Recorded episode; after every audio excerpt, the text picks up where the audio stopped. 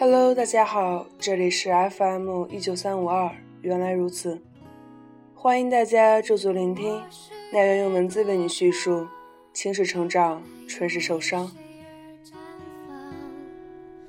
如果我是一只鸟，要往何处去飞翔？一颗星星你应该听过很多丑小鸭变天鹅的故事，你身边也一定有几个因为高矮胖瘦的变化，或者后天靠整形变成另一个人的例子。他们给自己的世界洞开了裂缝，照进来阳光。美妙小姐说：“再不堪的屌丝也会败在行动和坚持面前。如果你问我努力到底有什么意义，那么变成更好的、独一无二的自己，便就是全部的意义。”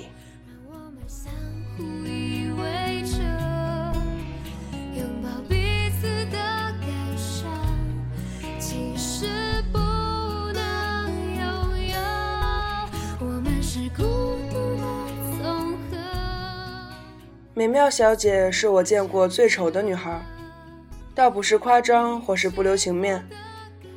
在中学那个对审美自成一派的大环境下，美妙小姐确实不好看。戴着牙套，每天都肿着一张脸，单眼皮也就算了，居然还给我下垂眼，皮肤比她同桌整天打篮球的男生还黑，而且除了校服。每天穿的那些碎花条纹、宽松高腰的衣服、裤子，全部来源于衣着品味独特到令人发指的他的外婆。真的不是我故意增添一些可读性才这么污蔑他，而是他真的太让人有外貌描写的冲动了。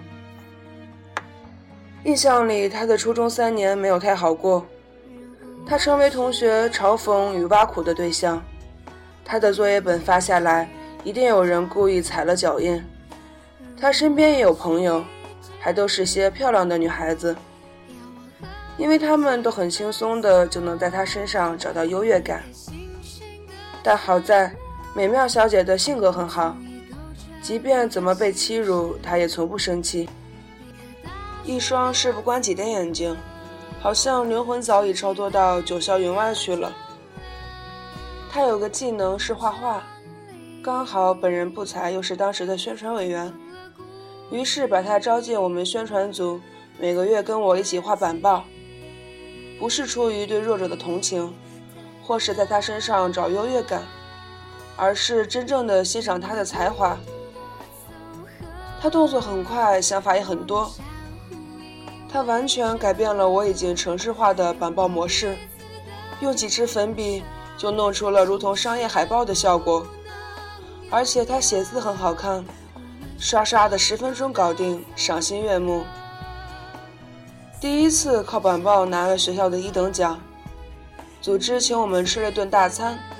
那晚还有其他年级的宣传小组，可能是拿了冠军的兴奋劲儿太旺盛，为了缓解尴尬，几次都拿美妙小姐的外貌开涮。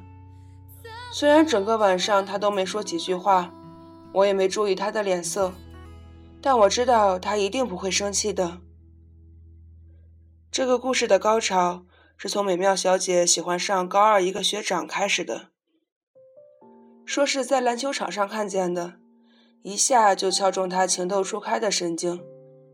突然感觉有了软肋，每天病殃殃的样子，活脱脱一个现代版的林黛玉。哦不，现代版丫鬟。因为对自己外表没有自信，他连从他身边经过都不敢，每次只能借着下课去开水房打水的由头，悄悄路过他们班，远远的看一眼。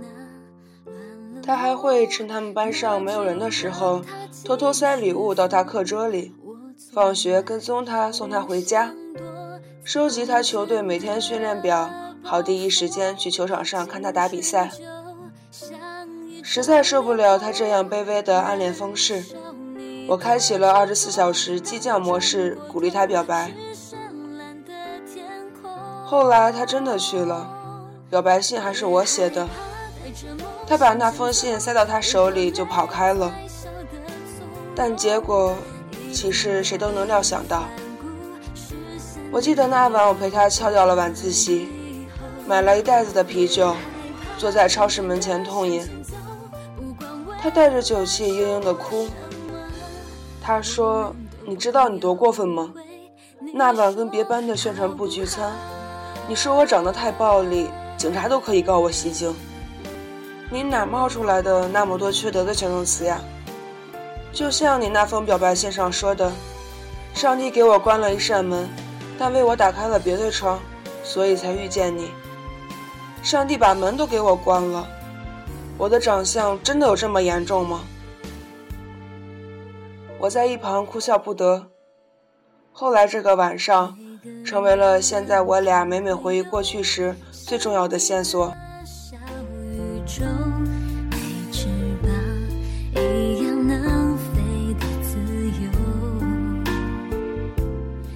我招呼在餐厅门口找我的美妙小姐，一入座，她就把一个包装袋放在餐桌上，看样子我又有免费的精油拿了。大学毕业后，他跟几个客服妹子，生生把一家精油淘宝店的销售数字，在一个季度翻了五倍。于是，牵头带团队在北京、天津开启了实体店，从一个小客服晋升成华北区的销售总监。这不是一般人能干出的事儿，他用三百六十五天就全数搞定了。当然，你没有猜错，他变成天鹅了，没有靠任何科技的改造，单眼皮儿还是那个单眼皮儿，黑也依然那么黑。形象上的改变也最多就是取掉了牙套，显得脸小了很多，但是气质已然超脱成另一个人。或许是那封石沉大海的表白信使然。或许是尘封在心底被嘲讽的不甘，让美妙小姐在其他人的视线盲区，长成让自己骄傲的人。他从不孤僻不冷傲，他很清楚自己是谁，清楚自己身上的富有和贫乏。他在大学自学电商，加入了三个社团，每天强迫自己做一件不敢做的事儿，比如参加漫画比赛、上台演讲。吃讨厌的香菜，做跳楼机。他坦然接受先天在外貌上的软肋与性格的愚钝，努力用其他的长处与这个世界相处。一定有很多人曾经或者此刻，都有像美妙小姐这样的软肋，因此才会时常为这个软肋寻找存在感，去说服自己有很多事情都做不到。而美妙小姐的解决办法就是接受它。不要妄自菲薄，更不要一心的去改变它，而是换个角度，从另外一些方面来填补它，用自己的铠甲来保护它。那些揪着你一个问题不放的人，他们不会对你的人生负责。冷眼和嘲笑是他们的权利，你改变不了他们，只能管好自己。每次聊到从前的美妙小姐。我俩都要陷入没来由的哄笑中，看着她不顾形象的大笑的样子，竟然觉得她比那些杂志上的女明星还要漂亮。经过时间的洗练，你会发现，真正的美不是精致的妆容，不是高挺的鼻梁和尖尖的下巴，不是一件得体的西装和昂贵的裙子，而是有了一个专属于你个人的标志。它可能是你身上的气味，说话时的眼神，它在宣告，在你的世界里，你是唯一的主角。故事还没讲完，还记得美妙小姐初中追过的那个学长吗？现在正开着车从北四环赶来接他的女朋友。他的女朋友正坐在我的对面。生活本身就比电视剧来的精彩。那些曾经失去的回应，在平行的时空中，已经给了你肯定的答案。你想要的东西缓慢但到来。读完这个故事的你，就算我们从未见面，我相信此刻你正在变得更好的路上。你一定是个可爱的人。世事无常，唯愿你好。